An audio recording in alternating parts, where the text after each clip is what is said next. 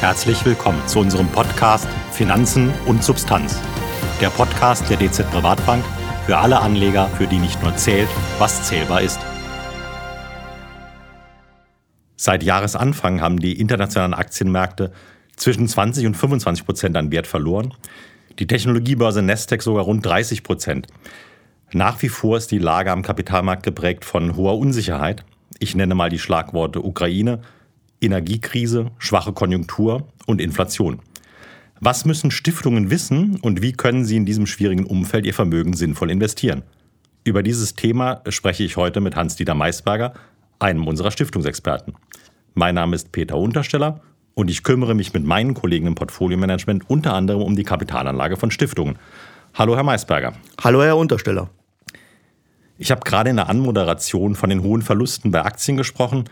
Müssen diese Verluste die Stiftungen beunruhigen?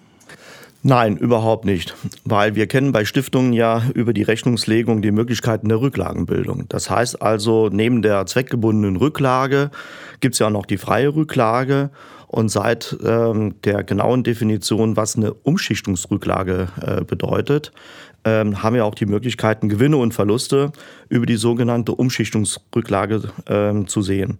Das heißt also, äh, Gewinne und Verluste werden ja über die, über die Umschichtungsrücklage verbucht.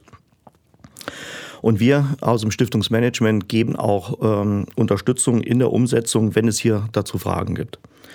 Und übrigens äh, bei Stiftungsvermögen ist es ja auch nochmal ähm, so zu betrachten, dass Stiftungsvermögen darf ja auch atmen. Ja, atmen bedeutet also, Kursbewegungen sind natürlich. Und äh, ein, nur ein dauerhafter Verlust von 20 Prozent über zehn Jahre, das würde dann dementsprechend die Gemeinnützigkeit bei der Stiftung gefährden. Aber jetzt äh, mal eine Frage äh, an Sie, Herr Untersteller, äh, als Kapitalmarktexperte. Wie hoch wären dann die Verluste, wenn eine Stiftung nur in sichere Anleihen investiert hätte? Gute und berechtigte Frage. Jetzt haben wir ein Jahr mit stark steigenden Zinsen und hohen Verlusten an den Rentenmärkten. Im Prinzip wären die Verluste ähnlich hoch. Also eine Stiftung, die komplett sicher angelegt hätte und nur ausschließlich in Anleihen hätte ähnlich hohe Verluste. Ich mache mal ein konkretes Beispiel für, für unsere Stiftung. Eine zehnjährige Bundesanleihe, also wirklich Nummer sicher, die hat am Jahresende letzten Jahres, Jahresanfang diesen Jahres, noch bei rund minus 0,2 Prozent rentiert. Also sprich, äh, eine Bundesanleihe mit einem Coupon von 0% stand im Kurs bei 102, äh, in zehn Jahren Rückzahlung zu 100. Ja, keine Zinsen, Coupon 0. Die Anleihe steht heute roundabout bei 84 Prozent. Das heißt, wir sprechen über Kursverluste in Höhe von 18 Prozent. Und das ist dann schon wieder fast in der Höhe der Aktienmärkte. Würde ich jetzt mal noch nicht nur die ganz sichere Bundesanleihe nehmen, sondern sagen, gehen wir mal in den Bereich Unternehmensanleihen, die vielleicht ein bisschen höhere Rendite haben oder einen kleinen Coupon, den wollen ja die Stiftungen zum Ausschütten, dann ist es so, dass Unternehmensanleihen in diesem Jahr Verluste hatten, die ähnlich hoch waren wie bei den Aktien. Ja, jetzt stelle ich mir die Frage, müssten Stiftungen jetzt mit konsequenter Weise eine höhere Aktienquote in ihren Portfolios halten? Ja, genau, ähm, Herr Untersteller. Und wir raten auch Stiftungen dazu, mehr in Sachwerte zu investieren weil gerade über die Sachwerte, also über die Aktie, ähm, habe ich natürlich auch wiederum eine höhere Dividendenquote und dadurch natürlich auch eine höhere Ausschüttungsquote über die Dividenden. Und also wenn die Stiftung die Bereitschaft äh, auch hat, eine höhere Aktienquote äh, einzugehen, dann raten wir auf jeden Fall dazu, äh, dementsprechend auch höhere Aktienquoten äh, ins Portfolio hineinzunehmen. Gibt es hier eine Grenze, also eine maximal zulässige Aktienquote? Also gesetzlich vorgeschrieben gibt es diesbezüglich gar keine äh, Grenzen, sondern hier kommt es äh, eindeutig auf den Stifterwillen drauf an. Und jetzt auch nochmal durch die Stiftungsrechtsreform, die am 1.7.23 rechtskräftig wird. Der Stifterwille ist im Prinzip hier das zentrale äh, Argument dazu. Das heißt also, der Stifter oder die Stifterin, wenn die sagen, äh, ich möchte eine höhere Aktienquote haben, weil ich das auch über meinen Lebenszyklus heraus schon immer gewohnt war, in Aktien zu investieren, dann ist es äh, selbstsprechend auch dafür, dass ich das auch in meiner Stiftung äh, dann auch umsetzen darf. Und darüber hinaus, äh, wir haben sehr viele Gespräche auch mit Stiftungsbehörden, die lassen ja auch bis zu 50 Prozent ähm, auch in Aktieninvestitionen zu, weil sie einfach sagen, ähm, aus dem Rentenbereich bekomme ich zu wenig Erträge, sondern äh, ich muss in höhere Aktienquoten investieren, um ausreichend Erträge und auskömmliche Erträge zu erwirtschaften, um den Zweck zu erfüllen. Hm. Also ich höre so ein bisschen raus, im Prinzip gehen auch 100% Aktien, wenn es der Stifterwille möchte, ne, wenn er sagt, ich gebe euch eine Unternehmensbeteiligung zum Beispiel, oder ich möchte das bewusst in Aktien drin haben. Äh, und ich höre heraus, dass die, die Behörden auch mittlerweile offener auch für die Aktienquote sind. Kristallisiert sich dennoch irgendwo in der Praxis so eine Quote heraus, die irgendwo praktikabel ist, wo sich sowohl die Stiftungen als auch die Behörden wohlfühlen? Ja, wie gesagt, also es gibt ja Stifterinnen und Stifter, die äh, dementsprechend ihr Unternehmen in eine Stiftung überführen. Und da haben wir direkt ja schon mal unternehmerische Beteiligung, ist ja genauso von dem Risiko her zu sehen wie eine Aktie. Äh, von daher, aber äh, wir stellen schon seit Jahren jetzt fest, dass es von einer konservativen Anlageform, also bis zu 30 Prozent in Aktien, bis zu 70 Prozent in Renten, dass es hier ein Umdenken äh, stattfindet, dass man sagt, man geht eher dann in eine ausgewogene äh, Variante. Das heißt 50 Prozent Aktien, 50 Prozent Renten. Man reduziert das Rentenrisiko, was Sie ja eben beschrieben haben, Herr Untersteller, wo durch die Rentenmärkte äh, natürlich auch Risiken vorhanden sind.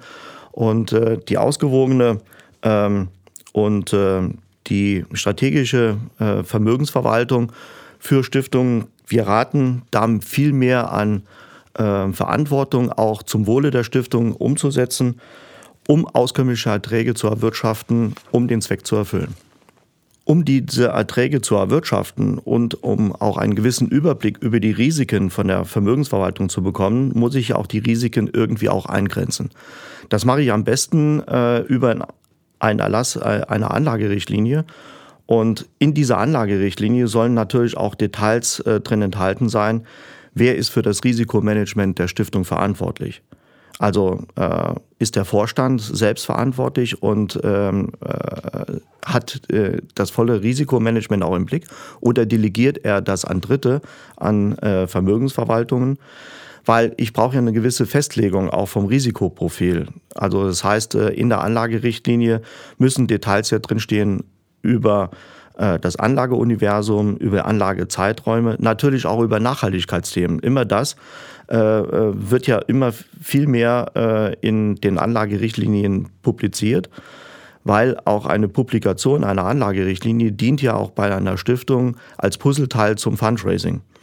Und last but not least, in der Anlagerichtlinie steht ja auch dann dementsprechend drin, wer ist für die Überwachung der Vermögensentwicklung äh, dann zuständig.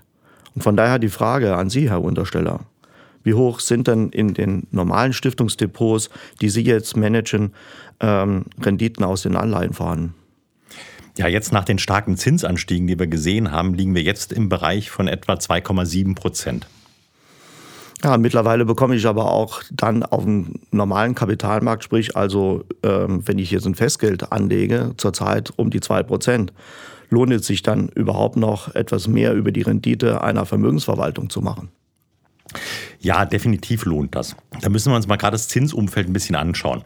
Die amerikanische Notenbank, also die Fed, hat letzte Woche die Zinsen erhöht und vor allem eine Vorausschau gegeben auf ihre zukünftige Zinspolitik.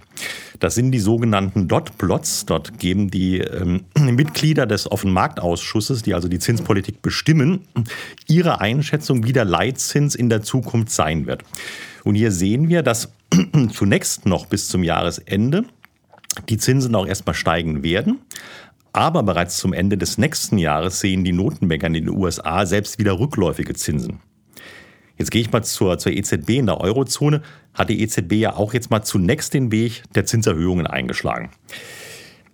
Sie wird aber, sobald sich die Inflation beruhigt, und das erwarten wir auch, dass wir den Inflationshöhepunkt in der nächsten Zeit sehen, dann wird die auch wieder diese Konjunkturschwäche in der Eurozone, lieber global haben, die Konjunkturschwäche in den Blick nehmen äh, und sich sicher nicht völlig abkoppeln von der amerikanischen Notenbank. Also sprich, tendenziell, wir werden jetzt noch einen Buckel sehen, wo die Zinsen vielleicht noch ein bisschen steigen, dann werden die Zinsen aber wieder fallen. Wenn ich jetzt kurzfristig im Festgeld bin, ja, dann nehme ich vielleicht mal noch eine Zinssteigerung mit und danach komme ich schon wieder in die Phase der fallenden Zinsen. So, und jetzt stelle ich mir die Frage, Sie haben es ganz am Anfang angesprochen, eine Stiftung, langfristige Geldanlage. Ja, passt jetzt wirklich ein Festgeld, ne, so ein Drei-Monats-Festgeld, passt das wirklich zu einer langfristigen Geldanlage? Würde ich jetzt mal sagen, Nein, das passt nicht.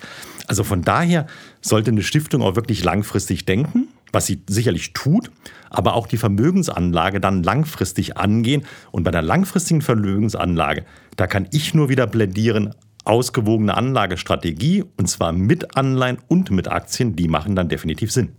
Also ich sehe das genauso, weil gerade äh, das Kundensegment äh, Stiftungen und NPOs sind ja langfristige orientierte Anleger. Und das Festgeld äh, kann ich eben halt dann dementsprechend einsetzen, wenn ich zum Beispiel ja, eine Projektfinanzierung auf die nächsten drei, vier Jahre, um das Geld eben halt dann sicher anzulegen, dass da dementsprechend keine großartigen Kursschwankungen dann sind. Ähm, so würde ich das auch sehen. Und jetzt gerade, wenn wir jetzt bei den Aktien sind, Herr Untersteller, wie hoch ist dann hier die zu erwartenden Dividendenrendite? Auch nochmal für unsere Zuhörer, dass sie ungefähr da noch mal einen Einblick dafür bekommen. Ja, gerne kann ich zunächst mal sagen, das sehr Schöne ist, dass Dividendenrenditen wahnsinnig konstant sind. Also wenn ich jetzt auch die letzten 20 Jahre zurückgehe, habe ich eine relative hohe Konstanz bei der Dividendenrendite. Also sie schwankt weniger stark wie Zinssätze schwanken. Und wir liegen hier aktuell im Schnitt in unserem Portfolio genau bei 3 Prozent. Das ist jetzt schon mal in Kleinstücke mehr, als wir bei den Renditen bei den Anleihen haben. Aber hier machen wir auch ein aktives Management. Das heißt, diese 3% ist jetzt erstmal, wenn ich das Portfolio anschaue, dann haben die Aktien im Schnitt eine Dividendenrendite von 3%. Jetzt optimieren wir das im Management nochmal. Was wir zum Beispiel tun, ist, dass wir durchaus auch mal bewusst umschichten von Aktien, die schon Dividende gezahlt haben, in noch Aktien, die nochmal Dividende äh, später zahlen. Also typisches Beispiel ist zum Beispiel, wir haben die Dividendensaison in Deutschland oder in Europa generell im Regel im Mai und wir zahlen in Europa Jahresdividenden. Äh, in den USA ist es so, dass in der Regel Halbjahres- oder sogar Quartalsdividenden gezahlt werden. Also kann man wenn im Mai die Dividendensaison in Europa um ist, wieder, wenn es auch vom Kapitalmarkt Sinn macht und amerikanische Aktien durchaus Sinn machen von der Konjunkturlage, nochmal verstärkt im zweiten Halbjahr ein bisschen mehr in Richtung amerikanische Aktien umlenken und dann nochmal die ein oder andere Quartalsdividende mitnehmen, sodass schlussendlich der Dividendenertrag, und das ist ja das, was Sie für Ihre Stiftungen ja auch brauchen, zum Ausschütten, dieser Dividendenertrag, den kann man dann nochmal über diese drei Prozent im Prinzip ähm, etwas drüber hinausheben. Ja, und dieses Handeln äh, zeigt nochmal für mich, auch als Stiftungsmanager und als Stiftungsverantwortlicher, äh, das bringt ja auch eine gewisse Beruhigung auch dann rein, weil Sie schon sagten, äh, ich habe dauerhafte Erträge aus den, diesen Dividenden, die ja relativ konstant sind. Aber das ist doch nicht alles, was Sie eben halt im Portfolio dementsprechend auch umhertreibt. Was machen Sie denn noch im Portfolio-Management, um auch eine gewisse Sicherheit reinzubringen, um auch eine zeitgemäße Vermögensanlage für Stiftungen herbeizuführen. Ja, was wir hier machen und da auch ein äh, ganz großes Dankeschön an Sie und Ihre Kollegen, weil Sie uns das auch gespiegelt haben im, im Markt, was wir tun müssen, ähm, ist einfach, dass wir tatsächlich jetzt nochmal die Erträge nochmal etwas erhöhen darüber, dass wir Stillhaltergeschäfte in Aktien machen. Also wir machen ein sogenanntes Covered Call Writing. Das klingt jetzt ein bisschen sperrig. Ähm, ich mache es mal ganz einfach für unsere Zuhörer. Stiftungen sind langfristige Kapitalanleger. Wir investieren auch mit einem langfristigen Blick. Wir sind ja keine Spekulanten. Das heißt, unsere Aktien, die wir auch in den Beständen haben, sind oftmals auch, wenn wir jetzt keine Dividendenoptimierung machen, haben wir viele Aktien, die wir aber auch länger im Bestand haben. Und diese Aktien veroptionieren wir. Das heißt, wir räumen einem anderen das Recht ein, diese Aktie zu einem vorher definierten Preis zu kaufen. Der Preis liegt normalerweise ein Stückchen höher als der aktuelle Börsenkurs. Und dafür, dass wir dem anderen das Recht einräumen, zahlt der uns eine Prämie. Das ist also sowas wie eine, ich sage mal salopp gesagt, sowas wie eine zweite Dividende. Und über dieses Covered Call Writing kriege ich noch mal ein bisschen Erträge mit ins Portfolio hinein, die dann auch wieder ähm, für die Stiftungen ausgeschüttet werden und die Stiftungen dann auch wieder verwenden können, ähm, um jetzt entsprechend ihre ähm, Ausschüttungen zu erhöhen. Ich glaube, das Wichtigste für die Stiftung, da sind wir uns einig, ist, dass die Stiftung ihren Stiftungszweck erfüllt, also etwas zum Ausschütten hat. Äh, insofern ist das eine ganz sinnvolle ähm, Kreation, die wir hier gemacht haben und das erhöht tatsächlich die Erträge, die wir für die Stiftungen generieren können. Frage an Sie wiederum, wie können sich Interessierte zu dem aktuellen Geschehen und den täglichen Herausforderungen in der Stiftungswelt informieren? Mhm. Die Informationen, äh, die Sie jetzt uns äh, zu Gehör gebracht haben, sind natürlich sehr vielseitig. Also wir schaffen ja sehr viel Transparenz, auch über unsere fondumwandelte Vermögensverwaltung. Das heißt also, wir haben da hundertprozentige Transparenz, äh, gewährleisten auch diese Transparenz. Von daher rate ich auch jedem Stiftungsverantwortlichen, auch nochmal genauer reinzuschauen, wenn er über eine klassische Fondsanlage äh, sein Vermögen streut, äh, dementsprechend auch diese Transparenz in diesen Berichten eben halt äh, aufzuzeigen und aufzeigen zu lassen, weil nämlich das Covered Call Writing ist durchaus eine übliche und ein übliches Instrument heutzutage auch in klassischen Fonds eben halt einzusetzen. Man sollte sich nicht davon abschrecken lassen. Und all diese äh, Wissen und all dieses äh, Expertenwissen transportieren wir über unsere Informationsplattform www.sogehtstiftung.de. Da können Sie sich als Stiftungsinteressierte, als Stifterinnen und Stifter über das äh, Portal äh, sich äh, die Möglichkeiten aufzeigen lassen und auch äh, einlesen. Und übrigens, ähm, wir werden jetzt äh, auch zum letzten Quartal 22 ein neues Stiftungsportal einrichten und da dürfen sich äh, unsere Kunden, das heißt also unsere Stiftungskunden präsentieren und in der Öffentlichkeit ähm, zeigen. Und äh, das ist ein sehr wertvoller Baustein, äh, Baustein in der Öffentlichkeitsarbeit und im Fundraising äh, ihrer Stiftung. Darüber hinaus in unserem Gespräch, Herr Untersteller, äh, hat sich auch herauskristallisiert, dass natürlich auch für unsere Stiftung eine Anlagestrategie und eine Anlagerichtlinie sehr sinnvoll ist und auch nochmal darüber nachzudenken. Ist das jetzt eine zeitgemäße Anlagerichtlinie, die ich überhaupt habe, falls ich überhaupt eigentlich eine Anlagerichtlinie habe? Wie sieht das daher im Portfolio-Management der DZ Privatbank aus? Wie die Märkte in der nächsten Zeit ähm, dementsprechend auch äh, reagieren darauf. Ja gut, die Märkte, also ich glaube, es hat sich rauskristallisiert. Wir brauchen irgendwie alle Bausteine. Anleihen brauchen wir, Aktien brauchen wir. Eine ausgewogene Strategie hatten Sie gesagt, Herr Meisberger. Ähm, die ist schon mal auf jeden Fall sinnvoll. Wenn wir jetzt mal die Märkte isoliert betrachten, ähm, machen wir uns auch nichts vor. Wir sind im Moment in einer makroökonomisch schwierigen Lage. Ne, die Konjunkturdynamik nimmt weltweit ab. Äh, wir werden hier und da in einigen Regionen auch mal äh, knapp in eine Rezession fallen. Wir erwarten aber auch keine tiefe Rezession. Äh, sogar positive Botschaft. Wir erwarten, dass das Tal in der nächsten Zeit auch durchschritten sein wird und wir dann im nächsten Jahr langsam wieder steigende Wachstumsraten in der Konjunktur sehen werden. Inflation, das hatte ich ja auch schon mal angesprochen, ein wichtiger Baustein auch beim Thema der, der Zinsen.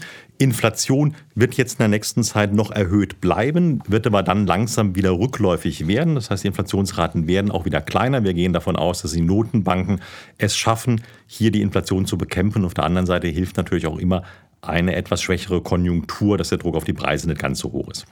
Die Zinsen hatte ich auch zwischenzeitlich ein bisschen angesprochen, zumindest was die Notenbanken anbelangt.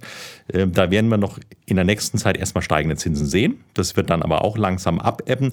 Bei den längerfristigen Kapitalmarktrenditen gehen wir davon aus, dass die Zinsen durchaus ein bisschen im erhöhten Bereich bleiben werden. Aber, das muss man auch so sehen, ähm, die Inflationsrate wird wahrscheinlich eher etwas höher bleiben als die langfristigen Renditen an den Kapitalmärkten. Also wir haben ja im Moment aktuell 2% Rendite knapp für die zehnjährige Bundesanleihe und wir sind bei der Inflation deutlich drüber. Also macht von der Seite die Anleihenmärkte noch nicht wirklich Spaß. Äh, gucken wir auf die Aktienmärkte, die sind deutlich gefallen. Ähm, das hat natürlich zur Folge auch, dass die Bewertungen günstiger geworden sind. Klar geben auch die Unternehmensgewinne etwas nach, aber wesentlich weniger als die Aktienkurse nachgegeben haben. Das heißt, insgesamt sind die Aktienmärkte durchaus preiswerter geworden und dadurch sind die Aktienmärkte auch ein Stück weit attraktiver geworden. Also sehe ich das richtig, äh, um jetzt auch hier ein gewisses Fazit mal zu ziehen.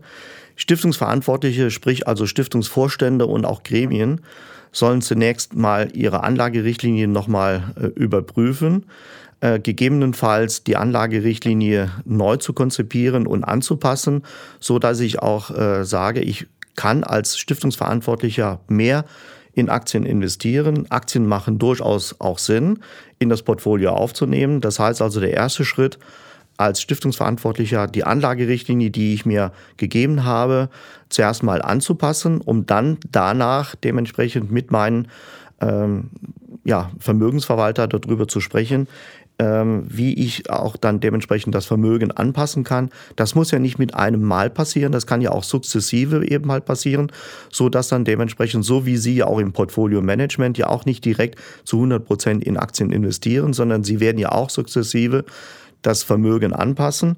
Und last but not least, Wie gesagt, das Vermögen darf ja bei Stiftungen durchaus im Kurs schwankend sein, aber nicht eben halt auf eine Sicht von zehn Jahren ein dauerhafter Verlust von 20 Prozent. Und mein Appell wäre da nochmal an alle Stiftungsverantwortliche, schauen Sie sich nochmal Ihre Anlagerichtlinie an, gegebenenfalls auf eine zeitgemäße Anlagerichtlinie anzupassen, um dann mit Ihrem Vermögensverwalter darüber zu sprechen. Sehe ich das richtig so? Sehen Sie absolut richtig, sehe ich genauso und ich kann das alles so eins zu eins unterschreiben. Das ist auch so, wie, ich, wie Sie es gerade gesagt haben. Wir investieren auch nicht komplett alles immer zu jedem Zeitpunkt. Es ist auch heute so, dass wir durchaus schon wieder so ein bisschen moderat positiven Blick in die Zukunft haben.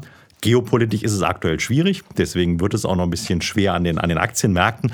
Deswegen sind wir aktuell auch noch mit einer leicht untergewichteten Quote in den Aktienmärkten drin.